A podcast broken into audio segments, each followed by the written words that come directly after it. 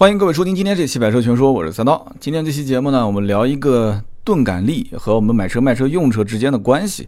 这个词呢，可能听起来有点高大上啊，其实也没有那么高大上。之前我是也是听到我们一个我很喜欢的主持人在讲音频节目的时候说了这个词语。那么他当时讲的其实跟车肯定是没关系的了。他说了这个关于人和人之间交流。当下这个社会，因为信息大爆炸，我们每一天能接触的信息特别特别的多，而且节奏越来越快。那么接触的人啊，人与人之间的这种信息储备、交流的信息量，都开始是成倍的剧增，所以导致于身边很多这种，就是说感知度非常高的。我一直说嘛，每个人头上两个触角，有的人呢就相对愚钝一些，有的人呢就特别敏感。我可能就是属于特别敏感的那一类人啊，我对身边任何人的可能一个神态、一个动作。他跟我接触的时候，语句语调，那可能都会对我的这种判断会有很大的一些影响。哎，我也是做销售出身，对吧？以前就是每天接触不同的人，所以呢，我就不属于钝感力强的那一部分人。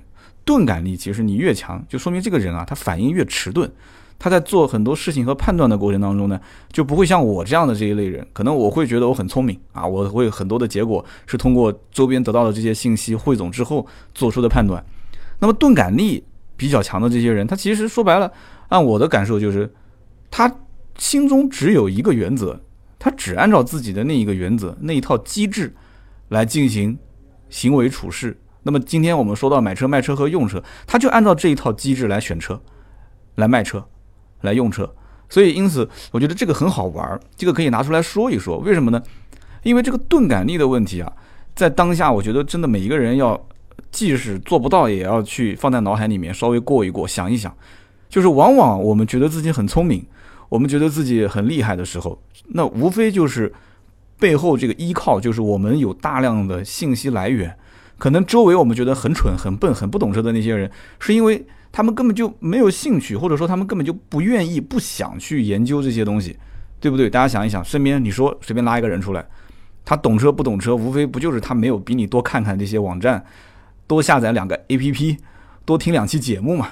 他要如果真的花一点时间啊，一天两天或者一周一个月的时间，天天就扎在这里面，你觉得他会开口跟你聊天？他不懂车吗？但是呢，这个里面就有一个问题点了：愿不愿意去了解，以及你能得到哪些信息，你过滤掉哪些没有用的信息，这个不是每个人都能做到的事情。所以因此呢，有的时候你可能你很聪明，你很敏感，你的这个反应都。包括接触到的信息都很敏锐，但是你最终你得出的这个判断不一定是对的，是不是？我们身边可能经常会出现这种情况，就是这个人啊，感觉嗯蠢蠢的、笨笨的，但是最后你看他做的那些决定，他买房在房价最低的时候出手买了，你还是在那边天天算，你说这房价肯定不会涨，肯定不会涨啊，平平行横盘一段时间之后，说不定还会降，你就一直守着钱不动啊，人家已经买了两套三套了，是吧？然后人家在。就是出手就买车的时候，你会觉得我们俩的收入差不多，你凭什么就你就一下子买一个好车啊？你会觉得这个人肯定是压力很大或者怎样？哎，他结果住着豪宅，开着豪车，小日子过过，结果房子涨了，再卖一套又换车。你在那边就可能 你觉得自己很聪明，但是结果错过了很多正确的判断。所以以前我也讲了一个比较玄乎的一些话，就是比方说，有的时候脑袋做的决定没有心做的决定更正确。啊，因为我比较崇尚心学，其他的这些学说其实都都不太，我不太能去认同啊。我觉得心学这个东西啊，人活于世，很多东西是是你说不清楚的，它是一种精神状态，你怎么去看它？你的快乐的日子还是痛苦的日子，每一天怎么过，完全是在于你怎么去看它。所以，因此呢，这个钝感力这件事情，我觉得有很多话题可以聊。那么，我就说一个我们最近刚接触的一件事情啊，这件事情其实每天在我身边都会发生。每天都有大量的人会问我买车的事情，那么包括卖车的事情都会问我，甚至是付费啊，付费来提问。那么最近有一个话题是这样子的，有个朋友他问，他说雷克萨斯 ES 三百 H 这个车，呃，我想买。其实我看他这个前半段的提问的这个文字，其实就是已经想得非常透彻、很清楚，而且跟这个经销商肯定也是沟通不止一次。然后他后面是这么写的，他说：“可是呢，我就听说啊，这个车动力很肉。”然后，那么这个雷克萨斯最近又传出说要国产，那么最关键就是这个车我要买的话还要加价，所以我很纠结啊，所以我很纠结。然后他又跟我解释了半天，说啊，我不想买 BBA 的车，身边有人开 A 六，也有人开宝马五系，也有人开奔驰 E，呃，倒不是说这些车不好，但是呢，因为身边包括家里面的亲戚啊都有人开，所以我觉得雷克萨斯这个车子呢又是新款，对吧？比较适合我。其实聊完这个天之后，我觉得他纠结的根本的原因不是在于说雷克萨斯 ES 三百 H 比 BBA 的这些车有多好。而是在于他想买一辆什么车呢？买一辆别人没有没有买过的，而且是新款的这个车。就我一直在说，车子其实就是充面子的，对吧？买个奔驰 E，买个宝马五系或者是 A 六开出去，人家心里面想，我几年前就开这个车了。其实他并没有了解到一个概念，你就算开个雷克萨斯 ES 又怎样呢？人家其实理解的是。就是我如果是你的邻居，或者是你的亲戚，或者是你的同事的话，我几年前就开这个车，就是我几年前就开这件事情已经没有办法去逆转了。你就算买个雷克萨斯 ES，在我的眼里，你也是，你也是享受的比我晚，对吧？你最多就证明你的经济实力。其实这个年代，谁比谁的经济实力，大家都很清楚。如果在一个系统里面，如果是一个小区的邻居的话，大家相对比较熟的话，哎，就没没什么好装的这个东西。但是呢。人活在这个社会上，就是要刷存在感，对吧？存在感很关键。那么，因此这种装点门面的东西，他纠结什么？就是因为他了解到的信息太多太多，然后他的这种感知能力很强，所以呢，网络上稍微有论坛里面的一些言论说这个不好那个不好，他没有能够把这些负面情绪啊过滤掉。过滤完之后，就是你最终想要什么东西。把它一直明确在你的这个，就像一个沙漏一样的啊，你把它最核心的那个东西，你要把它过滤完之后看清楚，保留下来，而不能说这边讲要国产，那边说要加价，这边说动力肉，那边又说雷克萨斯也不一定是百分之百没问题。好了，那么结果就一直很纠结。那么每个人买车的过程中，其实肯定会遇到这样的问题点。那么最核心的就是不知道自己想要什么啊。如果清楚自己想要什么。那我们讲就就就跟这个村长家的傻儿子一样的，我饿了，我要吃啊，大鱼大肉就开始吃的很开心。我要我要休息，我要玩，上楼睡觉，对吧？然后就结果还娶了一个漂亮的媳妇儿，对吧？豪车豪宅住着。啊，有人会讲这种人叫什么叫巨婴是吧？呃，斗鱼上不是有一个主播天天就是没事养养狗，然后那个媳妇儿天天给他烧饭，天天直播吃饭的那个人，人家说巨婴嘛。但是你跟你看这个人直播过程中聊天的形式，他就是随你怎么骂，那底下的那个评论有很多都是不堪入目的，随你怎么骂，随你怎么说，呃，你骂的越多，其实我越开心，为什么呢？因为对于这个主播来讲，他这个是全职在做，而且他时间点分的也是非常明确啊，周一到周五播哪几个小时，其他的时间他就去休息了，他就靠签约费用加上打赏的费用，我看他打赏其实也不少，他日子过得挺开心的。其实你在骂他的时候，给他增加人气，反过来讲。他其实也是依托于这些人气，我觉得活得还挺好的，比出去上班要舒服多了。我看那个样子。那么在《非诚勿扰》上面曾经也出现过一个啊，也出现过一个叫“企鹅男”。我相信大家如果了解钝感力、研究过这个词的话，应该也会看到这个词和这个男生之间的一个关联度。那么这个企鹅男叫蔡敏，《非诚勿扰》，我不知道大家看过这期节目没有？应该是一零年前后的一期节目。那么这个人在台上就是但就是语无伦次，就是你你问他什么答非所问。然后大家哈哈哈笑，就把这个人当成傻瓜一样的。结果这哥们儿一说自己的这个财富，他始终不说自己是做什么的。他自己一说有豪宅有宝马，哎，大家就会觉得说，我的天，那这哥们儿就你大家都把他当傻子。结果发现我们其实才是傻子啊！他已经积累了很多的财富，相当于就是我行我素，而且他心里面其实有一杆秤，他很清楚哪些话是可以跟你讲，哪些可以不跟你讲。所以你你想套他的话，我看到当时其实台上很多人想套他话，那套来套去，其实他好像答非所问，但是其实他很清楚，他很清楚，他是把你当傻子耍，但是大家都想把他当傻子来耍啊，所以这个钝感力啊，有的时候不是每个人都能做得到的。你想成为一个很聪明、很很敏锐的这样的一个人，其实有的时候并不难，把你丢到一个大城市里面。待一段时间，把你丢到某个行业里面啊，有一些人来带你的话，那有的时候很快你可能会变成一个很聪明的人、很机灵的人。但是往往你再想变回这种节奏比较慢、反应比较慢，而且你不是装啊，这是你的一个正常的生理反应，这不是装出来的。你想培养这种钝感力的素质，往往有的时候不一定能培养得出来，就是你失去了就失去了，它就是这样子的，你说是不是？所以呢，我觉得在我们聊今天就是关于买车、卖车和用车这个环节的时候，这个思路我们还是可以稍微的理一理啊。首先就是现在当下的这种整个的碎片化的信息涌入的时候，我们现在如果想要了解一款车，我们会去怎么去了解？大家可以去思考一下啊。我们首先可能会打开汽车之家，汽车之家现在还叫汽车之家吗？对不对？除了它的这个车源信息更加的全一些，新闻发的更快一些，那这里面好多都是一些真的，我讲个不好听的，都是一些不入流的内容啊，包括我的内容也在上面。这个我我们就大家都知道的，我们也就有话就实说，也无所谓的。我的内容也在上面，几千个像三刀这样的团队在每天产出内容，这里面的质量参差不齐。包括我们其实在网上有的时候图文的质量也参差不齐啊。那么在这个情况下，大家打开这些软件，不管是汽车之家也好，易车也好，新浪汽车也好，还是什么太平洋、搜狐这些啊，包括什么懂车帝啊，甚至你说我就是用那个 UC 浏览器看啊，或者是百度搜索。不管你看什么，包括你甚至你就是在什么抖音这些都不是汽车类的，你去看到了一些账号上面写的一些内内容，五花八门，不仅仅是五花八门。大家想一想，现在的网络都是这样子的。首先它是超链接，你看这个内容的时候，你会一直沉浸在里面吗？不会的，你可能很快你就会通过其他的一些跳转。其他的链接啊，超链接你就开始跳转，你从这个内容跳转到另外一个内容，你本来上面你是想上网，打开手机是想查这个东西的，大家会不会遇到这样一种情况？结果点一下，点一下，点一下，哎，结果你就忘了，我我打开手机要干嘛来着？你就想不想不起来你之前想干嘛的了？是因为什么呢？是因为打开之后，它根据你的兴趣爱好推送的很多东西啊，就很容易让你分心。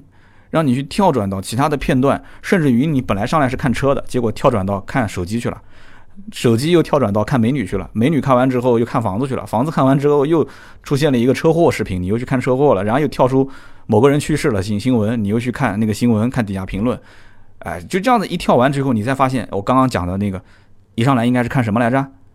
记不得了。那么 OK，我们每一天，你想脑海里的片段，其实打开手机的那一刹那。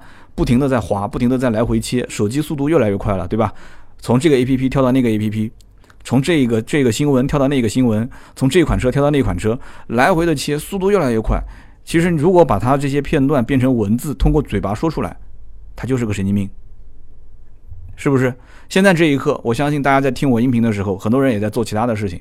你现在是在做一件事情还是两件事情？你是不是在同时画图的时候，也是在听我的节目？听我节目的时候，你可能旁边还开个 Pad。啊，手机上可能还在看电视剧，你可能还在不停的来回切看不同的新闻。我不相信有一个人会躺在沙发里面戴着耳机就安安稳稳的在听我的音频。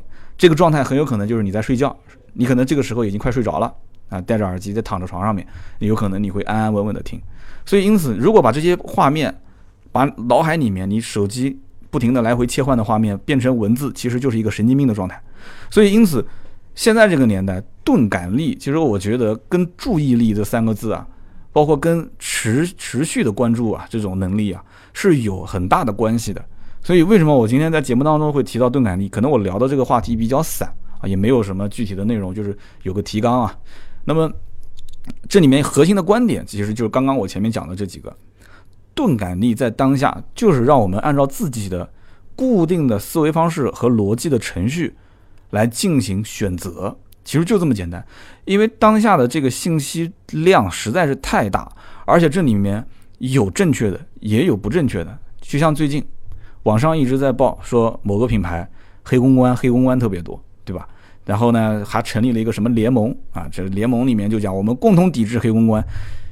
其实这里面很多事情呢，我知道一点，但是我也不太方便在节目里面说，而且这里面又没有实实据啊，就没有什么能。这个真凭实据，因为我要是说出来，万一要是对方要起诉我，要要什么样？那说三刀你在节目里面胡说八道，那我得要拿证据出来。我虽然没有什么证据，但是我有这个内部的一些，因为毕竟做自媒体嘛，就是这里面谁都不是很干净，因为当下这个环境它就是这样子的，啊，当下这个环境就是这样子的，竞争激烈，产品层出不穷，大家又没有能甩开对手三条街不止的核心的科技，对不对？你如果说你要是有一个核心科技，在这个环境里面，那我相信你卖得好，你是做正向研发，那没有问题。大家其实很多都是逆向研发，只不过因为找了一些设计师，呃，原供厂商，就是这个车的内饰啊、配件啊、呃材质啊、做工啊，都开始提升了。大家其实都差不多，但是真正最核心的那几样东西，也没有什么很突破的一些东西，对吧？变速箱啊、发动机啊，包括整个车的一些啊，分组系数啊，这些整个的车辆的底盘调教啊，那还有很多的核心的东西都是用国外的。那么因此，在这个情况下，大家去竞争，白热化的竞争，而且大家也知道，这种挣钱的时间是越来越少了。现在你看 SUV 市场是在往下滑的，对吧？轿车又不是轿车又不是自主品牌最核心能挣钱的这么一个行当，这不是一个好消息啊，兄弟们。哈佛的销量一直在往下降，我们后面跟哈佛有连续四期的音频合作。哈佛销量是在往下降的，那么轿车在往上升的时候，最得意的就是合资品牌。如果中国老百姓开始放弃 SUV，逐渐的导向去买轿车的时候，自主品牌的黄金年代就过去了，真的是这样子的。那因为在自主品牌的这个轿车领域一直很薄弱，前面那么多年就是 SUV 太好卖了。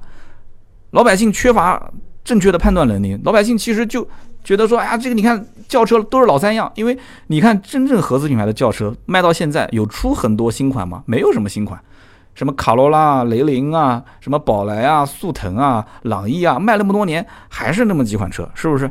但是它不停的在迭代，不停的在更新，而且十来万的 SUV 其实抢的就是他们的市场。那么慢慢慢慢这些自主品牌的 SUV 开始销量往下滑的时候，好的。这个时候，其实最得意的还是这些合资品牌的轿车市场。所以，因此，我们往后看，当我们的这种感知能力啊，就是说我们得到信息的这种感知能力，感觉自己很厉害很强，往往有的时候这些钝感力比较厉害的人，他们做出的选择都是比较正确的。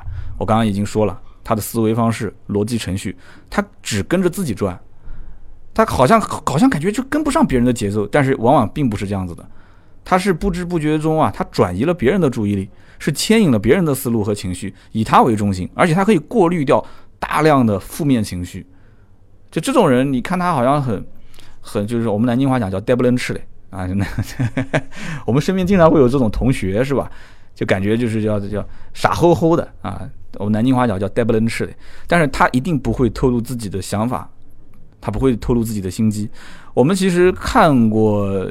就是这个《阿甘正传》，对吧？我一讲到这件事情，大家刚刚听我聊了半天，应该都知道，其实这里面最典型就是像阿甘这种人，包括还有一个国产电视剧也很火，我估计我不说名字，你们马上就能想到了，对吧？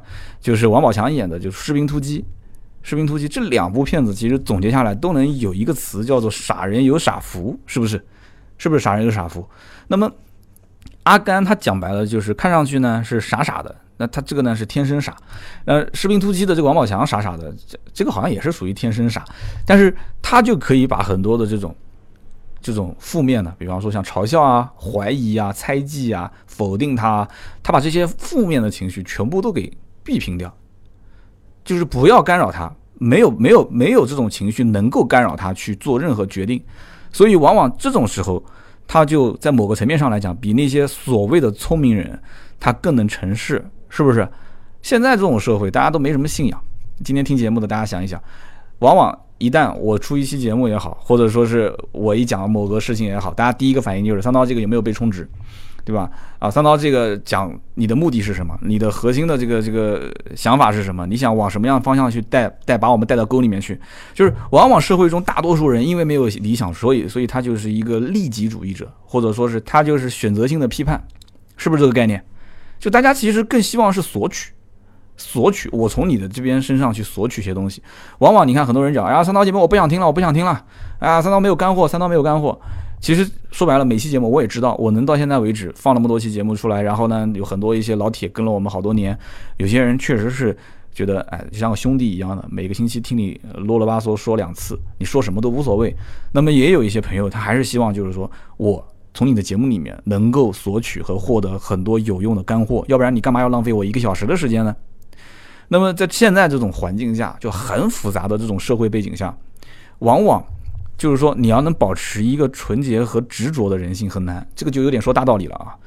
但是那个种子，那一颗在心里面就发芽的这个种子，其实有的时候它一开始是什么样，它就是什么样，你改变不了的，你是没有办法去改变的，所以。钝感力，我觉得有几个很关键的点。那么，首先就是你能不能很快就把这些负面的事情给过滤掉。那么，第二个就是你能不能去认定一个方向，你不去变，你的做事方法就原则性的东西，你能不能不去变，对吧？那么另外再的一个就是说，即使啊别人各种捧你，各种嗯夸赞，各种无限放大，就可以让你膨胀的这些因素集中到你身上的时候，你能不能也把它给过滤掉？哎，我刚刚前面讲的是负面的，这个是正面的。往往有的时候，这种正面的东西也很容易让一个人膨胀啊，膨胀之后你也可以做出非常错误的这种选择，是不是？所以我们前面讲那么多，感觉好像有点跑偏，其实我觉得还是不跑偏啊，是不跑偏的，因为。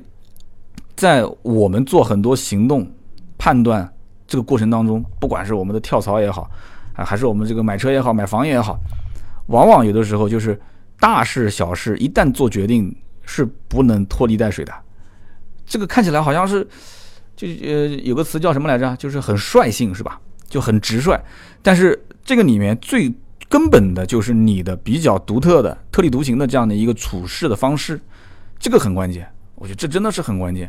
那么集中在我们的买车卖车当中啊，我觉得我们还是简单的讲一讲吧。首先就是我见过很多的客户买车，那么这里面呢有很绝大多数不能讲很多，叫做绝大多数全部都是通过各种线索，一点一点的感觉好像自己很懂车了，然后过来跟我们聊，说自己要买什么什么什么车，是吧？你不要说现在因为信息爆炸，其实以前我在我卖车的那几年，从呃，零八、零九、一零一、一二、一三、一四，因为到了一四年就没有到 4S 店再继续卖车了嘛。在这个年份当中，其实大家想一想，这个年代当中，其实网络也很发达了，对不对？微博啊、微信啊，包括汽车之家，从零六年之后 PC 端大家都能看得到，信息也很通畅。那么现在有人跟我讲，说我到 4S 店去买车，我只要个价格，我其他什么都不要，是不是？你价格给到位了，我就买。价格不到位，我就不买，我不需要你介绍。前段时间我看到，甚至于这个某品牌，它开始用这个 AR，用 AR 实景虚拟来进行讲解。大家去不去过一些景点，或者去过一些像博物馆啊这种地方？给一个耳机，你到了什么位置，它会自动感应。比方说，我到了一个文物的面前，它会自动感应我已经站在面前了，然后它就开始播放，或者点一下播放键，它就开始给你讲解。啊，这是哪个年代的？谁用过的什么样的东西？它的一些历史背景。现在在 4S 店还需要销售？你觉得以后要销售了吗？给你戴一个眼镜，每个人一进门给你戴一个 AR 的虚拟眼镜，然后呢，耳机连在你的耳朵上，你走到了奥迪 A4 面前，开始有个人给你介绍，甚至就有一个虚拟的超级大美女啊，十个美女的虚拟图像给你选择，对吧？有可爱型的，有御姐型的。啊，这个什么样的什么样的？当然，女同胞也可以选，也可以选啊。这个吴亦凡型的、吴彦祖型的啊，对。然后男销售站在车子面前，全部都是虚拟的。这个时候就开始给你进行讲解。你好，先生。那么这款车呢是什么什么？然后你你你嫌他烦，划过去，不要跟我讲历史，不要跟我讲文化。我要我要听一下这个车的发动机的一些构造，发动机的技术，点一下，然后他就帮你模拟把引擎盖打开，这都是虚拟的。然后开始给你讲这个引擎，然后这个时候呢，你还想看一看这个车不同的颜色，AR 直接虚拟替换不同的颜色，然后你想换轮毂，对吧？十个二十个轮毂啊，不不同不同的换，啊，还有一些包围不同的换，对不对？现在已经可以实现了，倒不是戴眼镜，是用 iPad，有些 4S 店可以用 iPad，真的，大家也可以去像宝马、奥迪啊、奔驰的 4S 店去问一问有没有这项技术啊。我之前看是在宝马的这个体验店看到的这样一项技术已经实现了，所以因此现在干汽车销售，大家我们听节目的很多人还是汽车销售，不要天天想着说说我现在啊就跟客户天天介绍来介绍去，客户也不愿意听，客户当然不愿意听了。你介绍能有一个机器人介绍的更加的详细、更加的精准吗？以后介绍车辆这个环节，其实往往更多的是被是被机器替代掉了，而这个时候我觉得更关键的是什么？而是要把握，或者说要引导客户去寻找自己最根本的那个诉求，其实就是我们今天讲的叫买车中的钝感力，要让客户把那些负面情绪全部都给避平掉。来到一家 4S 店，上来就谈价格的这种很有问题的，我觉得他真的懂吗？他不一定懂。那我给大家讲个案例就知道了。就是我以前在卖车的时候，我接触过一对教授，还比较年轻啊，就一对年轻的教授。那么男生呢，啊，这个老教授男的呢是给他老婆来买买车，老婆也是学校里面的教授。那么这个老婆呢，其实对车没什么要求，老公呢就觉得说奔驰不适合，在学校里面太高调，宝马这个牌子本来就不太适合，他觉得说就是奥迪相对低调一些。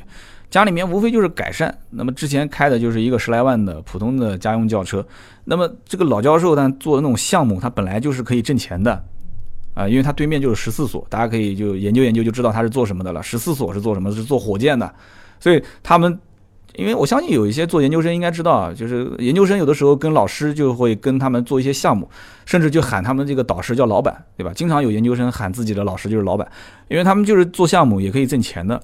所以呢，他买车给他老婆家里面做改善，买个奥迪，我觉得算比较低调的。而且他后来我了解下来，父母也是这个领域的专家啊，也是这种就是军工领域某一个东西，就是造某一样东西的专家级的这样的人物。那么，所以呢，他在选车的时候，我就能很明显的感知到，也可能这个金额对于他来讲不算太大，他的需求非常的明确。就是他排除掉了很多没有用的信息。你觉得他买车会去反复的研究、反复的看、反复的去对比、反复的去那个吗？不会的。他其实在买这个车的过程中，就是一种就是一种很强的钝感力。就我就知道我要改善，我要改善的过程中，奔驰跟宝马都不太适合我。宝马品牌问题，对吧？因为这品牌就比较相对来讲，就对于国人来讲有点高调。而且我老婆也不要那么运动的车。那么奔驰来讲的话，这牌子就很高调，对吧？奔驰车，你不管哪怕就是开个十几二十万的，别人都以为是个很贵的车，所以他觉得我要低调一点，买个奥迪，那么也解决了我改善买车的这么一个过程，也同时满足了我现在这个呃实际的需求嘛，对吧？而且安全啊，包括这个实际开起来也很舒服啊，动力啊，他也对动力有一点要求，他也开了开，说挺好的，动力不错，二点零 T。那么结果很不巧的是什么呢？很不巧就是这一对老教授买回去之后啊，这个车烧机油。啊，真的烧机油，烧机油这件事情，其实我之前在跟他聊的时候，他没问。哎呦，我看他买车特别快。他来的时候呢，我一开始判断就是，最起码你今天了解一下，因为这个老教授两个人对车也不太懂。我当时觉得，就起码也要先沟通一下，了解一下，然后留个电话，我再跟踪啊，再回访啊，然后再慢慢的去跟他沟通，再疏导他。就是你可能不买奥迪，不买宝马，但也有可能买其他品牌，对吧？因为老教授有可能买雷克萨斯啊，或者是什么。但是没想到的是，当天付全款，当天提车，因为他不急。但是呢，他就是说我我要这个车，他问我有什么颜色的，我说有，呃，我什么很多颜色啊。我说你可以买灰色的，买金色的，买银色的。他说那你现在有现货吗？我说现货有，但是颜色不多，而且现货就是那个灰色，叫达喀尔灰。其实那个颜色不好卖。啊，老教授的意思就是说，其实无所谓，我就是看一看这颜色怎么样。带着他老婆看，他老婆看了一眼，其实达喀尔灰是最难卖的。就是那种绿不绿、青不青，就是那种颜色，大家能理解吧？结果呢，那一天那台车子呢还放了好久。我当时的意思就是说，我把它洗干净过来给你看。老教授的意思就是说，哎，不用不用，你你就带我去看吧。我们的车子是停在楼顶的天台上面的。老教授跟我就是爬了好几层楼啊，爬到天台，我们应该是算四楼吧，应该算是爬到四楼，灰蒙蒙的那个车啊，脏兮兮的。老教授讲的第一句话是什么？你知道吗？老教授说。说哎，这个颜色挺好哎，很耐脏。他说的第一句是这个颜色很好哎，很耐脏。说实话，我当时我都看不下去。不过这个颜色确实是很耐脏，这倒是真的。然后他的夫人看看也没多说话。他说哎，这个颜色路上很少见啊，很少见。旁边停的有白色的，有银色的啊，甚至还有红色的。其实按我的理解，女同志一般是红色偏多一些。然后这个颜色当中最好卖的是白色的。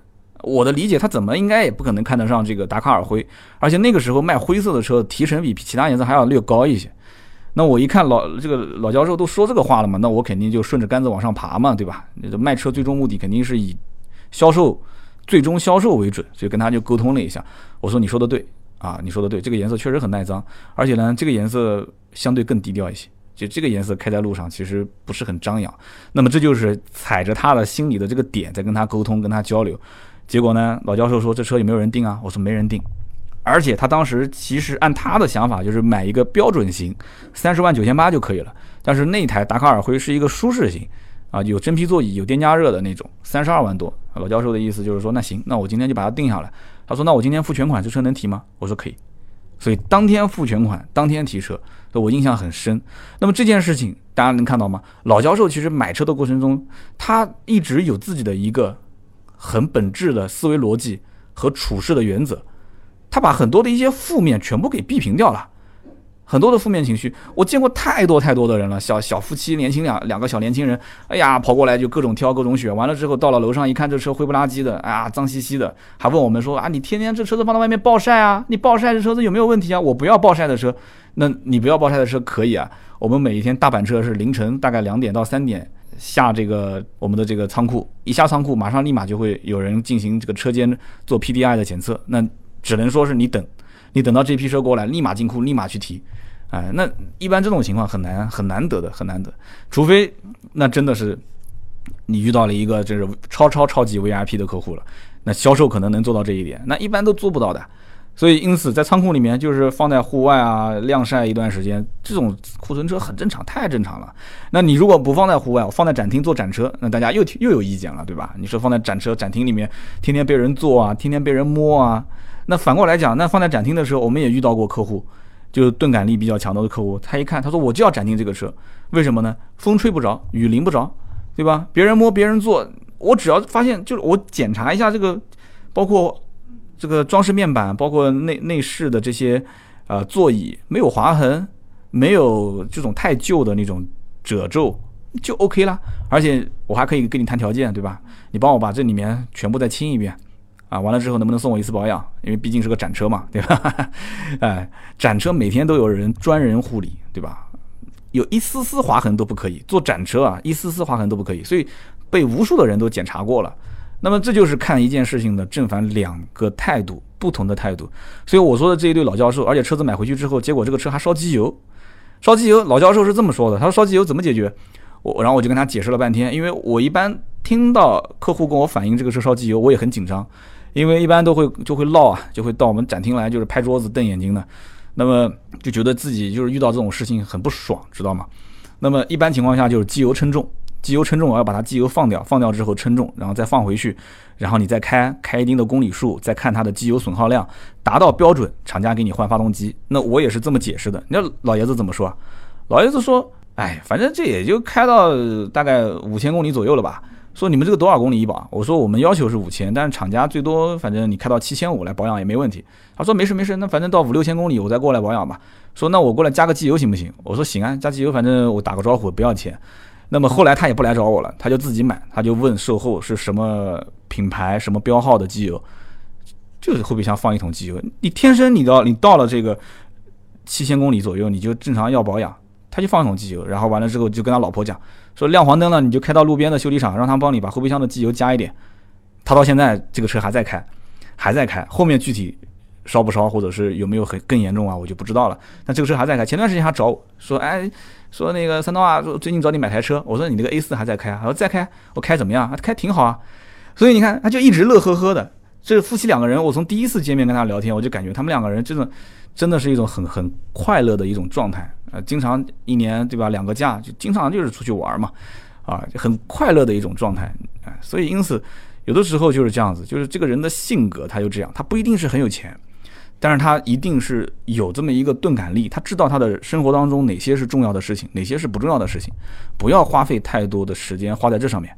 你看很多人买车买到最后，各种退单，各种吵架，各种堵门，各种拍桌子。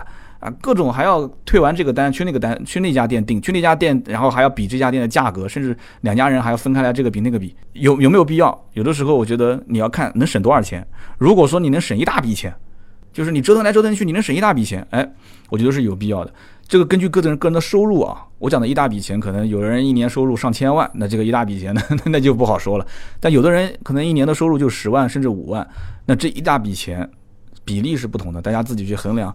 但是这种钝感力在每个人的身上，我觉得大家要思考一下啊。这是第一个是买车，那么第二个就是卖车。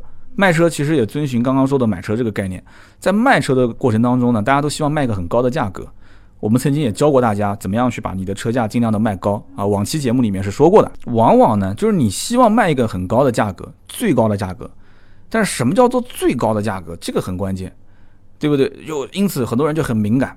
所以，我们今天在讲钝感和敏感这两件事情的时候，很多人很敏感，但是最终呢，到了最后，他卖的价格不一定好。为什么呢？因为他错过了最合适的行情，错过了最合适的时机。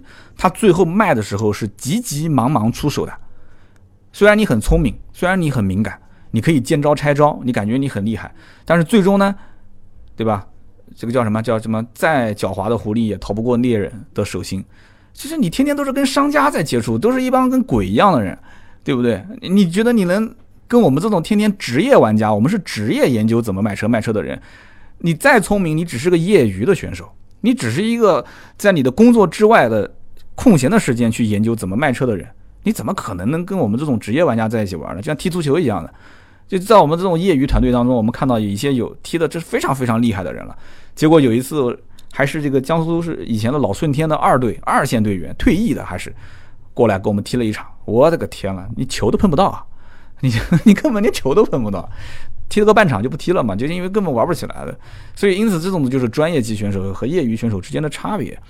那么讲到这个，其实啊，我个人觉得啊，在卖车过程当中，我也有一个小案例跟大家分享。你比方说，我们曾经看过一台锐志，这个锐志这个车呢，右前碰过。就是大灯换过，然后前中网换过，呃，一字板一字板整形，前机盖做一些简单的整形。那么这种车呢，就算事故车，但是呢，它大梁没什么问题，就是它可能就是顶了一下，大梁没什么问题。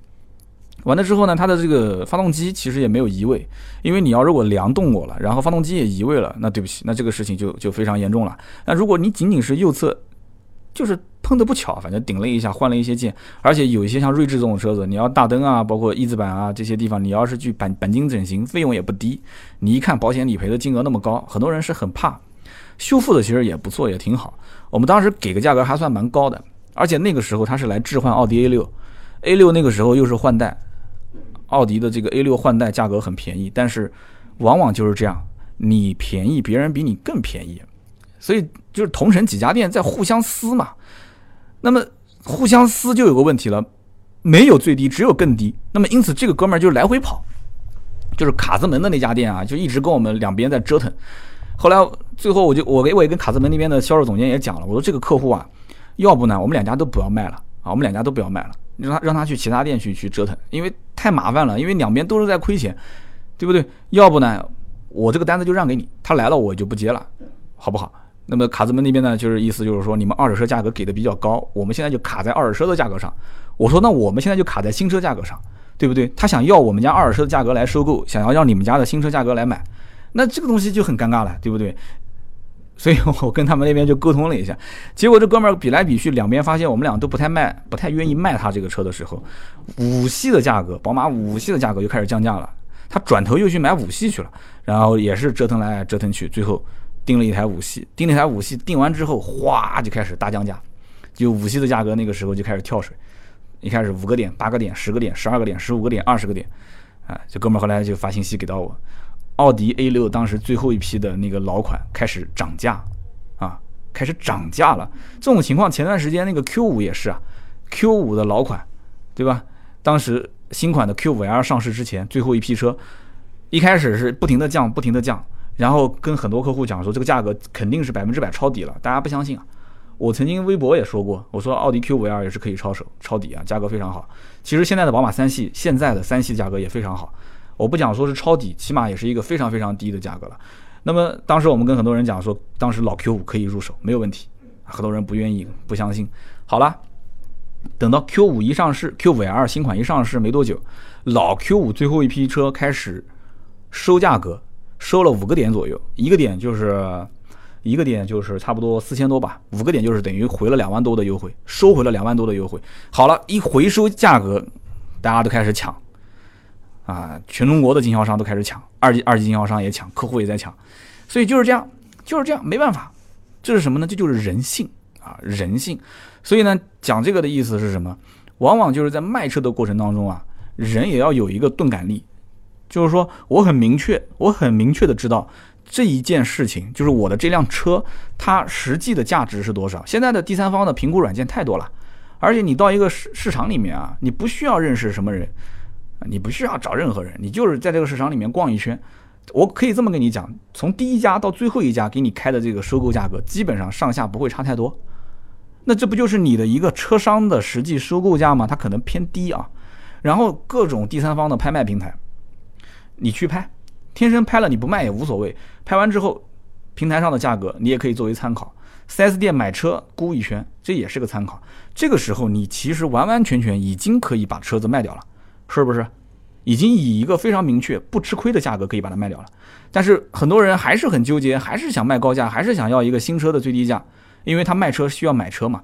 这里面我觉得问题就出在什么地方，就是你的钝感力不够，太过于敏感，很多的因素都导致于你会觉得患得患失，你会觉得你所要的东西太多，而你想付出的太少，你不知道真正想要的是什么东西，就有点心灵鸡汤了啊！但是这个真的是这样子，大多数的人都是这样子，而我觉得往往有的时候你。一看几个价格一比较，OK 卖了，你往往这边一卖，那边新车价格其实也顺理成章能谈下来。有的时候就是这样，叫占不尽的便宜，上不尽的当，它就是这么回事。那么在我们的用车过程当中，其实也会有啊这个钝感力的问题点。你比方说我自己的这个车，我的车子经常异响，我很敏感。那你要换给我老婆开，我估计这个车。你你除了发动机不响，其他都响，我老婆都不会有意见，所以我就是太敏感了。那么其实这种现象也很多，包括开车的过程当中啊，我以前在开奥拓的时候，我开奥拓，呃，红灯跳绿灯，我经常听到后面有人按喇叭。那么那个时候我就觉得我的这个自尊心啊，就有点有点有点受挫。为什么呢？因为我觉得你看不起我，对吧？我开个奥拓你就催我，我奥拓本来就开不快，对不对？你干嘛要催我呢？但是呢，你现在开个奔驰，哎。好像就感觉按喇叭的人就少了，这按喇叭的人真的少了吗？是因为你之你现在开的不是奥拓是奔驰，别人就按喇叭按的少吗？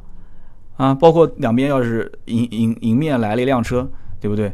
有个障碍物什么的，那按道理讲你是障碍物这一方，你应该去躲避它，对不对？你应该让让位子，让对方没有障碍物的那一方先过。那么现在是不是开个奔驰我就可以不让呢？那肯定不是的，我也得让。但是以前我开奥拓的时候，我我去让他，他啪就感觉擦着我的后视镜就过去了，我感觉你不尊重我。但是现在我要开个车，哎，开个奔驰，我要让他，他擦着我的后视镜过去了，我会认为他不尊重我吗？所以往往这种钝感力这件事情，真的，我觉得还是跟一个人的对于这种社会的阅历和理解能力有一很大的关系。你要经历过这些事情之后，慢慢的转变。你现在，你比方说，现在我这种状态，我在开一个什么奥拓啊这种车在路上，那完全就是一种乐趣。别人按喇叭，可能我的心境又是另外一种心境了，就是。真的是这样子，就是往往一点点的这种车辆的瑕疵，有的时候会很影响一个人的心情。就是我们怎么去过滤掉它，包括开车当中啊，别人其实就路上，你说每个人都文明，那不正不正常的事情嘛，对吧？肯定有不文明的人。包括对于这个车辆车身本身的一些瑕疵，我刚刚讲的异响，包括有一些刮擦啊，有一些划痕，有一些鸟粪的腐蚀到的这个车漆上的一些这种这种破损，那很多人耿耿于怀，那不就影响心情嘛？是不是？那么今天聊那么多啊，关于钝感力这件事情，可能聊的比较散。但是呢，这期节目我觉得还是要做，主要讲到底就是，呃，不要总感觉自己很聪明啊，不要总感觉好像大家互相之间都有所图啊。每个人做每件事情肯定是有目的性的，但是不一定都是想害你啊。就是说要把这件事情看得再淡一点，再淡一点，节奏稍微的放慢一点啊。我最近这段时间其实。包括我们整个团队，我也在调整啊，就是我希望把节奏稍微的调的步伐比较一致啊，知道自己要做什么，把很多的一些负面情绪，把很多的一些没有用的东西全部给我砍掉，不要去做这些所谓的没有用的东西，浪费时间，对不对？那么最终的话，我们要根据自己的最核心的那个点去发展我们的这个团队，包括做人也是一样，选车也是一样，卖车也是一样，用车其实也是一样，对不对？最后反正。讲讲像我自己平时的一些个人爱好，比方说我弹吉他，我玩这个滑板。那你像我这个年纪，我玩的又不是很好。如果我是一个滑板大神嘛，我当着别人的面秀一下啊，那个大家给你鼓鼓掌，对吧？小伙子不错啊，这一看就是十几年的功力。我本来玩的就不是很好，那我就要想这个东西，一个一个中年男人，对吧？拿着一个滑板。穿的吧，还一个就不伦不类的出去，因为滑板的这种服装一般都是像一个小小帽衫啊，一个小牛仔裤啊，运动裤啊，一个小板鞋，这种就不像对吧？不像是一个快四十的人这么穿的，你二三十的小伙子这么穿，然后跟一群广广场舞大妈在一个广场上面，你玩滑板，别人就可能一开始会投入一个比较惊异的这样一个目光。那你是怎么想的？对我的这种其实想法很简单，我是来锻炼身体的。而且这东西是我的爱好，我摔跤了，旁边有人哦，还有人哄笑。那我摔跤，你笑是你的事情，对吧？那我锻炼完身体，我出出汗，对不对？我保持保持我的身材啊，最近有点小小的发福了啊，嘿嘿，我保持保持我的身材，我燃烧我的卡路里，这是我的核心诉求，对不对？所以我可以过滤掉这些负面信息，哪怕就是旁边好多小孩，他也在玩滑板，你玩你的，我玩我的，不相干，对不对？弹吉他也是一样的，有人讲说，怪你弹吉他弹了十几年，那应该很厉害了吧？一点都不厉害。但是我什么都会玩，是有的时候，哎，我还会会玩一点，弹一点小的这个 blues 啊，弹一点小的 jazz 啊，一点小的段子。你要让我说跟那帮高手，那我肯定是根本就拿不出上不了台面的。那最新的这些歌曲我都会弹，对吧？什么沙漠骆驼，哎，这个和弦那太简单了，对不对？那我们自己平时弹一弹，唱一唱，我知道我的核心诉求是什么。我不开心了，或者说是我今天压力比较大。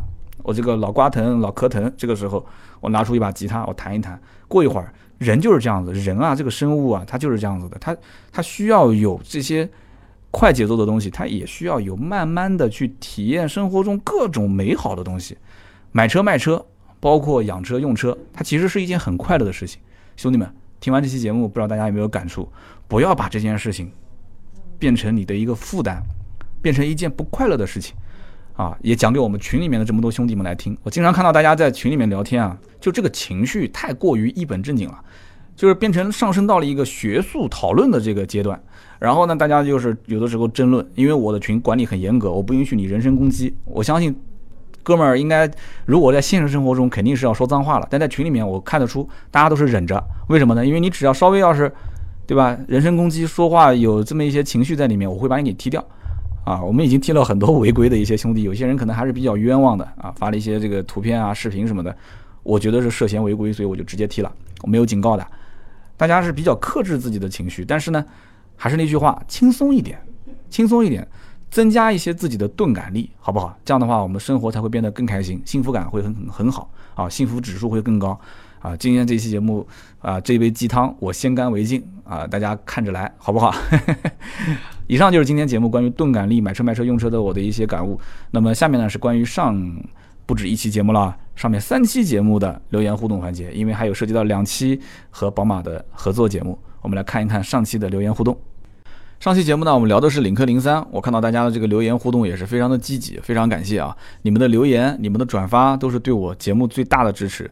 那么我们抽三位留言的听友啊，其中一位叫做幺五幺八六四四 OSMI，他说三刀，我是九零后，那么作为九零后来讲，我更喜欢锁死价格，任何人都不允许还价这样一个做法。那么我不喜欢那种需要讨价还价的购买过程。我总觉得自己我不善于砍价，磨嘴皮子砍价之后，我都不知道我是不是被坑了，还是说我这个价格确实是赚到了。所以你不如明码标价，你不要让我砍啊，这样一个购买的过程会非常的爽快。其实我看到这一条也是点赞最多的，而且下面很多人说我也是九零后，我也喜欢这种方式。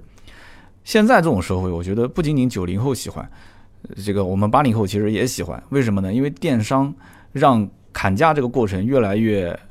不常见。如果我要是每天都是在网上买东西，那在网络上基本上已经没有一个砍价的过程了。网络上就是明码标价。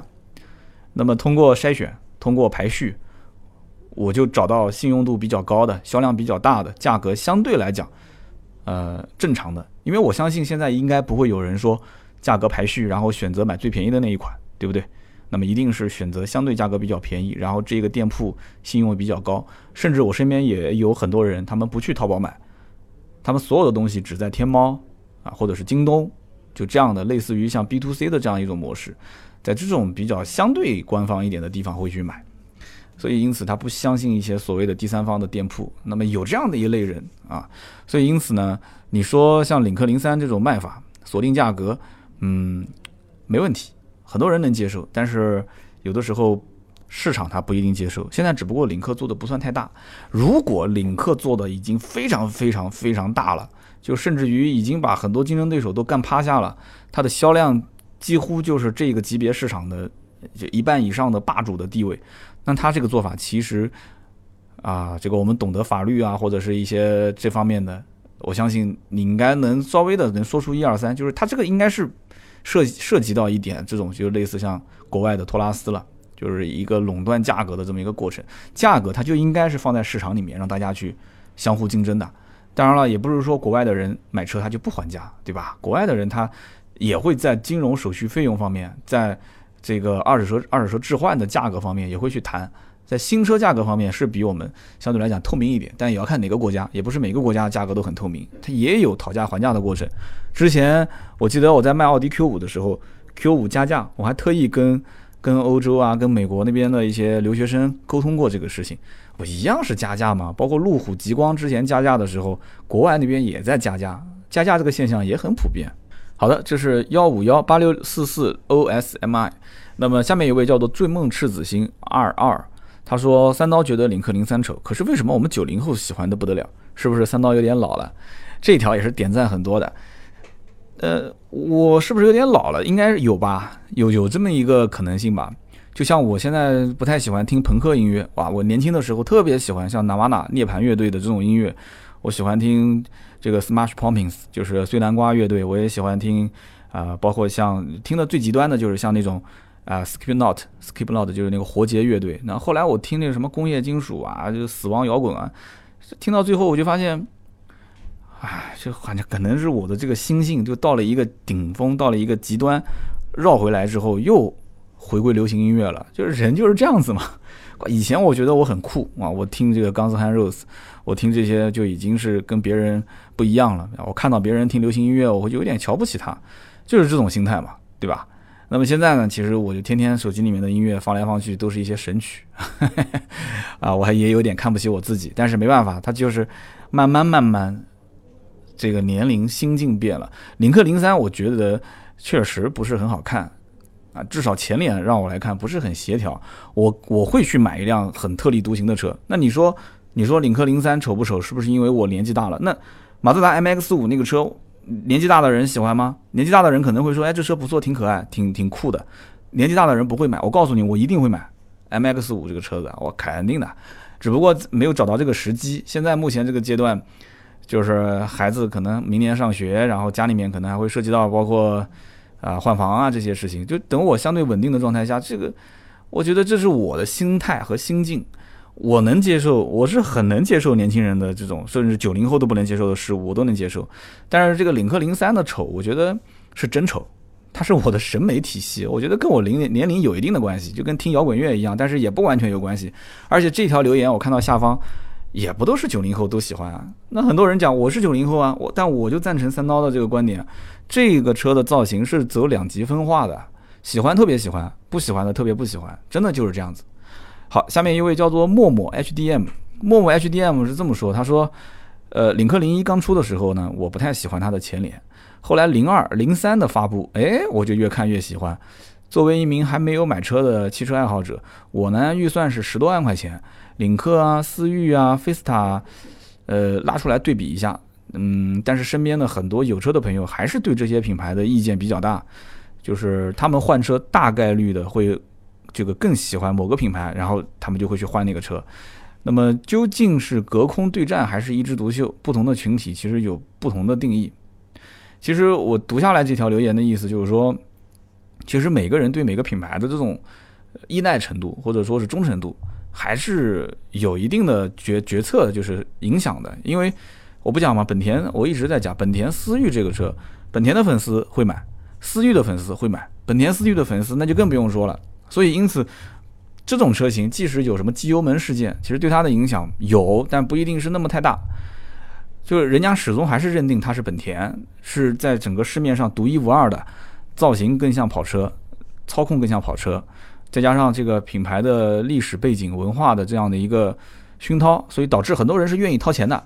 但是呢，领克其实现在做的已经算比其他的品牌要好了。上期节目我还说到了一个叫观致。啊，观致其实在这方面营销造势是很成问题的，他说不出故事啊。虽然叫观致，但他说不出故事。但是领克反而他通过在日本上市，对吧？领克零三在日本上市，那么把这个叫什么卓本奈奈美是吧？是叫卓本奈奈美吧？名字要没记错的话，那个美女赛车手，对吧？头文字 D 当中的这个原型，然后把这个土屋圭市请过来啊，在这个富士山赛道，哎，他就这个造势就非常不错。然后再去打这个世界房车锦标赛，所以这一轮造势就能有很多故事可说，而且这都是事实存在的一些事情。买这个车，其实大家更多的是寻找自己跟它之间、跟品牌之间的价值观的雷同，啊，这两两个这个符号，只要两个信讯号相相吻合，哎，大家这样的相吻合之后呢，就会成为你的车主，要不然的话，就可能很多人就错过了。好，这是领克零三上一期的留言互动。那么下面呢，就是在前两期的一个特约节目，一个是九十九期的宝马的售后，一个是九十八期的宝马叉一啊，宝马的 X 一啊，因为这个合作节目一定要说 X 一啊啊，就我们其实平时口头说一般都说叉一叉一。那么宝马 X 一跟宝马售后也看到了很多的好朋友给我留言支持我，因为大家知道特约节目其实对于我的留言和点赞和转发其实都还比较看重的。嗯，非常感谢大家。其实大家不知道怎么留言的时候，就点一个赞，或者是就留个言说顶你一下，支持你一下。特约类的节目啊，我也会转发给我身边需要买车的人去听，就 OK 了。你甚至我看到有人讲说，我实在不知道留什么言，所以给大家拜个早年，呵 呵很有意思啊。那么九十九期宝马售后的节目，我们看到有一位叫做地瓜小霸王啊，他是这么说的。他说：“我上上周在北京的一家宝马经销商的店里面买了一辆二手一五年的三二八 RM。那么去年我还在付费问答里面问过三刀，就是北京二手的三二八和三三零的问题。那没想到说今年我真的就成了宝马车主啊，梦想照进了现实。那么我是老听众，你的所有的节目都听过。”之前我也留过言，但是没有被读过。这一期正好解决了我对于宝马车辆的保养和养车方面很多的一些问题，所以我就留言。那么之前呢，我也很纠结，就是外面我要如果说自己买材料保养，那么这个费用是不是就能省多少钱？是不是很省？那么如果我要去 4S 店保养，它的费用是多少？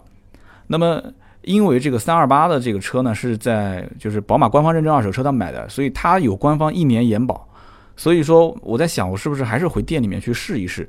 然后这个节目当中你也提到了，这个二手车回家里面有一个叫长月这个保养，对吧？长月保养就是年份越长，它的保养的折扣力度越大，对吧？他说，如果价格合适，我也可以去体验一下。他说，以后呢，我是不是回到店里面啊？我我最近反正会去去试一次。他说，这两个活动是不是我得去打电话到店里面问？那么截止到什么时候？有没有时间限制？免费保养是不是也要预约？啊，也要预约之后才能就是享受免费保养这件事情，我跟他解释一下。然后同时，我们这个相信听友当中肯定也有类似就是买过宝马二手车的。上期节目因为提到了这个，就是叫呃，只要你是宝马的二手车，不管任何渠道买的，超过一百天，就是在你的名下超过一百天，一定是二手车啊。那么你可以到宝马的 4S 店去获得一次免费的保养。那么这个呢，需要提前跟 4S 店电话沟通一下，你问他一下，就是二手车回家这个活动。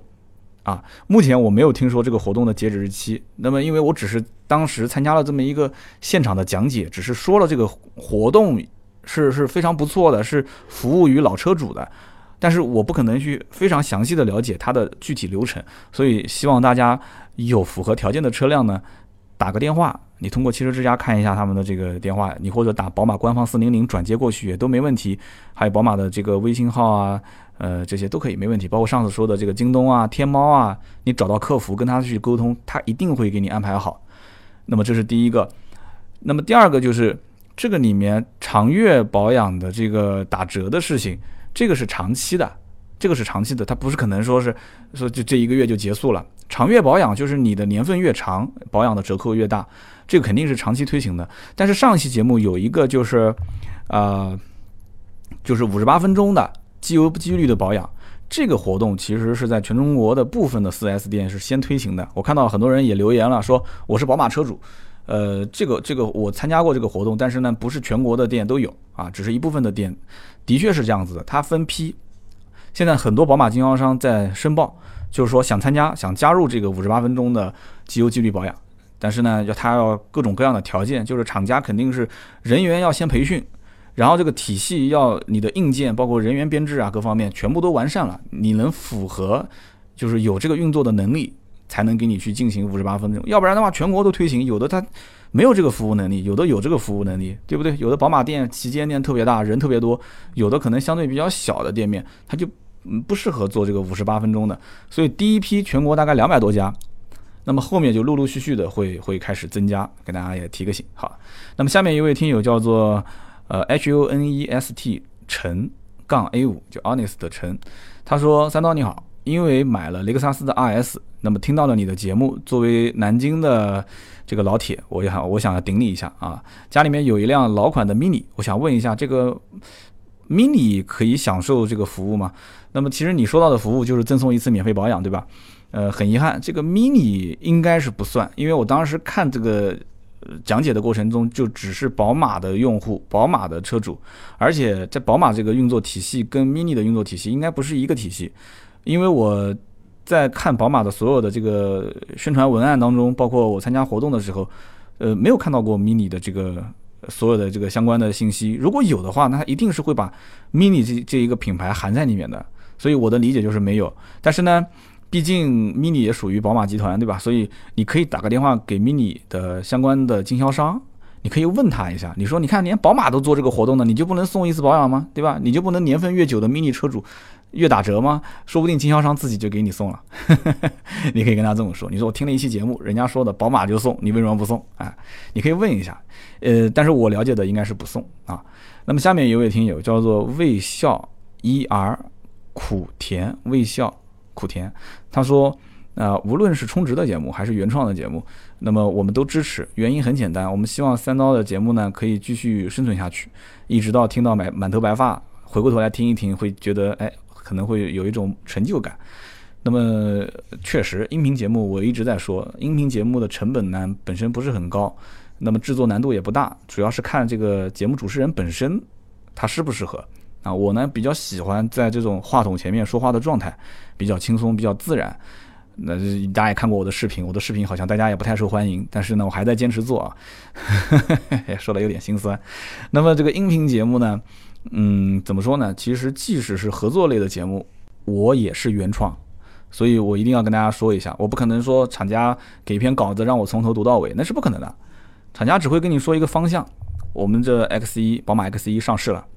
那么 X 一现在改变了哪些地方？有什么样的突出的特点？那么剩下来整个的节目的稿件肯定是我来写。那么核心的观点，我的思考还是要写在里面啊。包括像宝马的售后，其实宝马售后这个话题还是蛮难说的。但是呢，好就好在什么呢？我有十多年的汽车经销商的这种工作经验，所以大家听上期节目就能听到了。我这里面有很多是我真真实的一个感触，确实是看到 4S 店经销商集团的售后，那真的很多事情做得非常差。那么导致看到宝马的这样的一个服务体验之后，哎，我就觉得真的，如果真的落实到位，那这件事情真的是甩了别的竞争对手好几条街，好吧？那么就是宝马售后那期节目。那么接下来就是九十八期关于宝马 X 一的这一期节目三条留言。第一条呢是叫洛秋良，三点水一个个洛洛秋良 IT，他说最近呢刚好在给老婆选车，老婆的要求是豪华品牌小型 SUV。那么我一直在宝马 X 一啊、宝马 X 二啊、沃尔沃的 XC 四零啊这几个车当中纠结，我还是比较期待另外一款车，就是雷克萨斯 UX。那么听完这期节目，我明明明知道我是这个这个是特约，但是我还是有了这个买 X 一的冲动。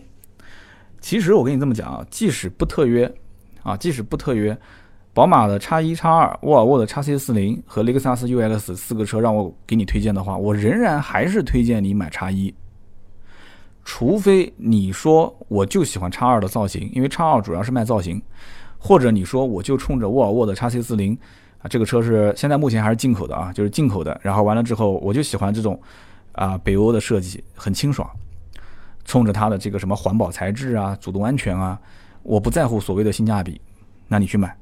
那么你既然来回纠结的话，毫无疑问，我肯定是推叉一，因为叉一是相对这几个车当中性价比比较高，功能配置。空间都比较全，品牌啊各方面也比较的硬气啊，性价比各方面都不错的。叉二这个车其实说实话性价比肯定是没有叉一好的，这一点你也很清楚。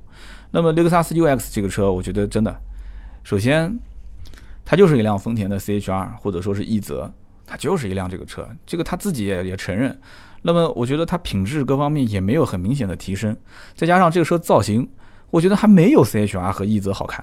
所以各方面你要让我推，我更不可能推你买 UX，价格肯定死贵的这个车，根本不用想的，啊，因为 CHR 跟奕泽定价就不便宜，啊，所以这车破二十多万上三十万都是分分钟的事情，所以因此这几个车你让我就是不是特约的节目留言，你问我我还是推 X 一，这是洛秋良。那么下面一位听友叫做 J O Y Y Z，他说：“三刀，我说其实买宝马 X1 的用户百分之九十九就是冲着品牌、空间还有价格，就这三个。你说什么三缸不三缸，后驱不后驱，操控不操控这些，很多车主啊都是忽略的。你要如果操控好，那你买宝马三系不就行了嘛？对不对？其实宝马也很聪明，它摸准了客户需要什么，销量可以说明一切啊。宝马 X1 呢，可以说它不是一个很纯粹的宝马，但是它一定是一辆非常不错的品牌。”旗下的一个纯粹的家用车啊，它原话是，它是一辆好品牌，纯粹的家用车。这个话我可以理解，呃，确实买宝马很多人就冲着牌子去的。但是从就是厂方的角度来讲的话，他还是希望大家能认可它的操控。所以宝马 X1 那期节目，这厂方一一再的提醒我说，能不能把操控这件事情多说一说啊？就操控在同级别当中确实是不错的。所以呢，即使是前驱。啊，即使是一点五 T，但是呢，你可以看看它整个的工程师在底盘调教、动力响应方面，他做到了哪些？大家可以去试一试啊。就是 J O Z Y Y Z。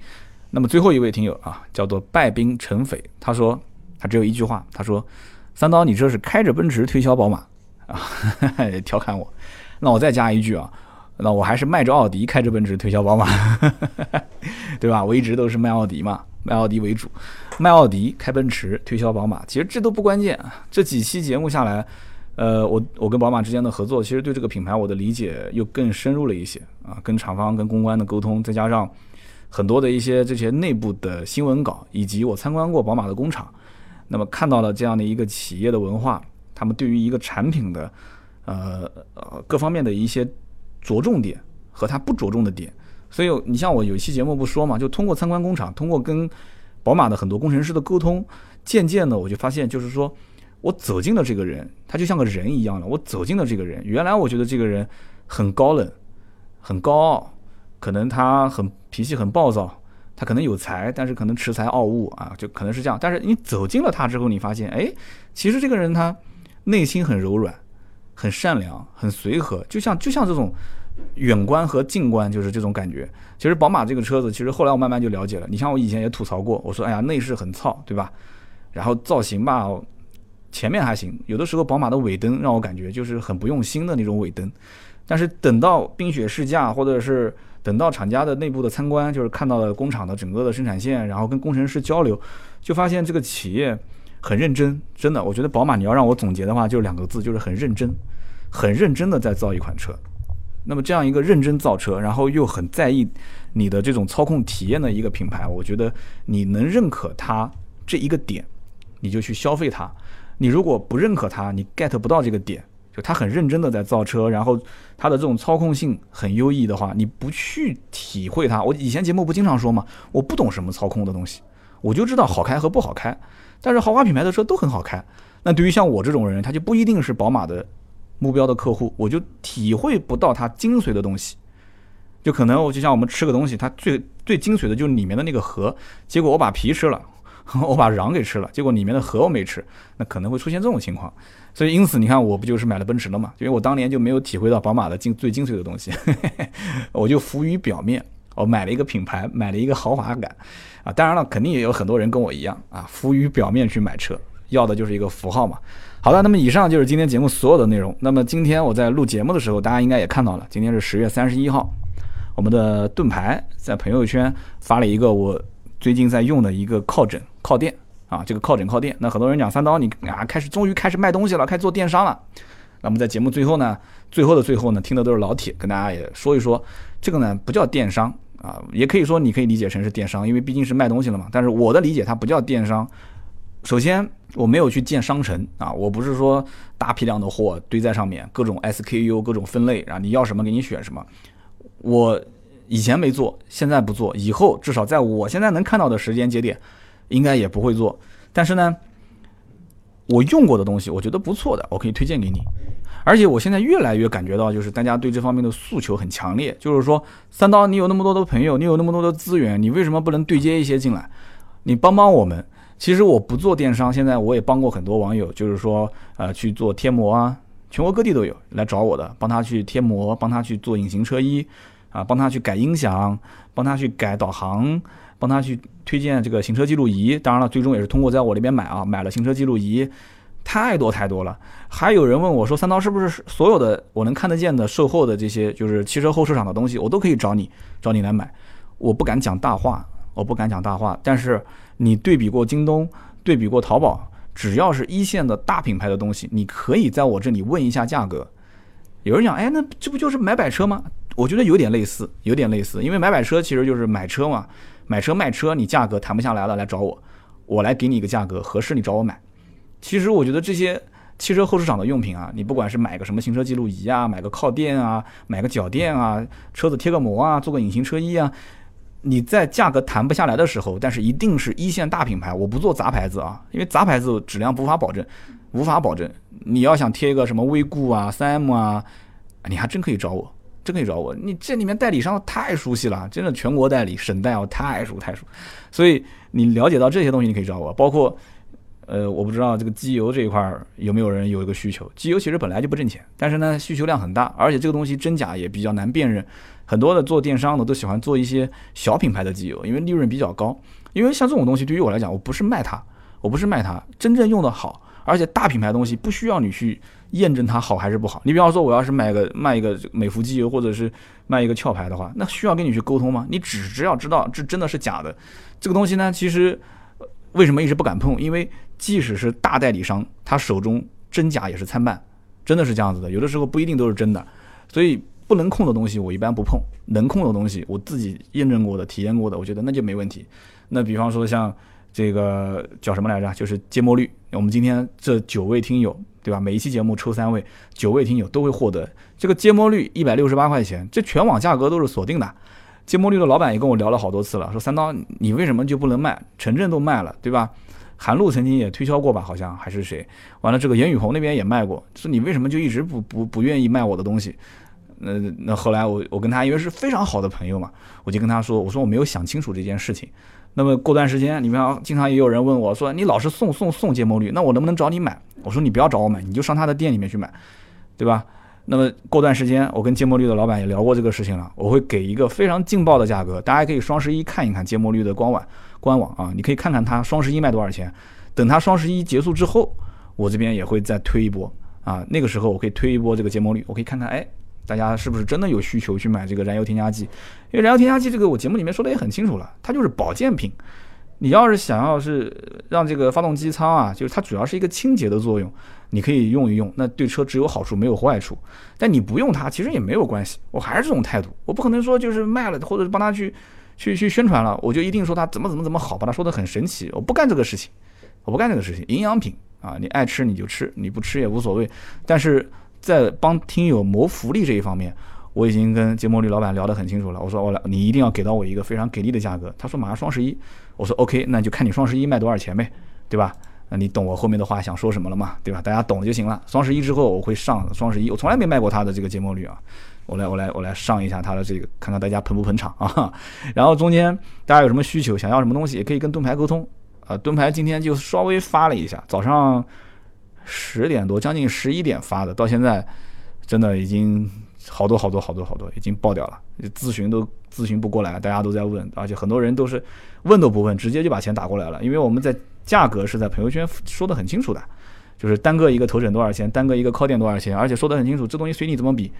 啊，所有全网，如果我们要做电商的话，那同行都要过来投诉的，肯定是要投诉的。所以这不是电商，就是小范围的，加我的加我微信的粉丝给你们的福利。你不加我微信，你不是我的粉丝，你就获得不了这个这个福利。很多人我相信到现在还没有加我们的微信号是吧？不是不是那个公众号，是我们的私人微信。甚至还有的粉丝很热情，把我们的这个呢推荐给了身边的朋友。那身边的朋友一看这个东西，说怎么可能这么低呢？肯定是假的，肯定质量有问题。因为别人他不知道你图什么，他不知道他背后是一个主持人，他还有一个服务粉丝的这样的一个义务啊。所以因此大家都不理解。那不理解你不用去跟他解释，这种东西你自己占到便宜就 OK 了，你也不需要再推给身边的朋友，对吧？如果你想推给他，我建议你是先把我的节目推给他听。他听了我的节目，了解了我这个人之后，他愿意加我的微信，加不愿意加拉倒啊。所以因此大概就是这么回事。所以不要认为说，哎，三刀啊做电商了，不做电商。但这个东西慢慢的做，如果大家都有很多的需求，而且我们的就是你加我们的私人微信号，如果说慢慢慢慢人越来越多，诉求越来越多，我们跟到大家的诉求来，OK。那么以后如果说确实盾牌的这种人工一个一个的沟通很不方便，我们可能会通过呃 H 五的小程序啊，用这样的形式来简单的去跟大家去。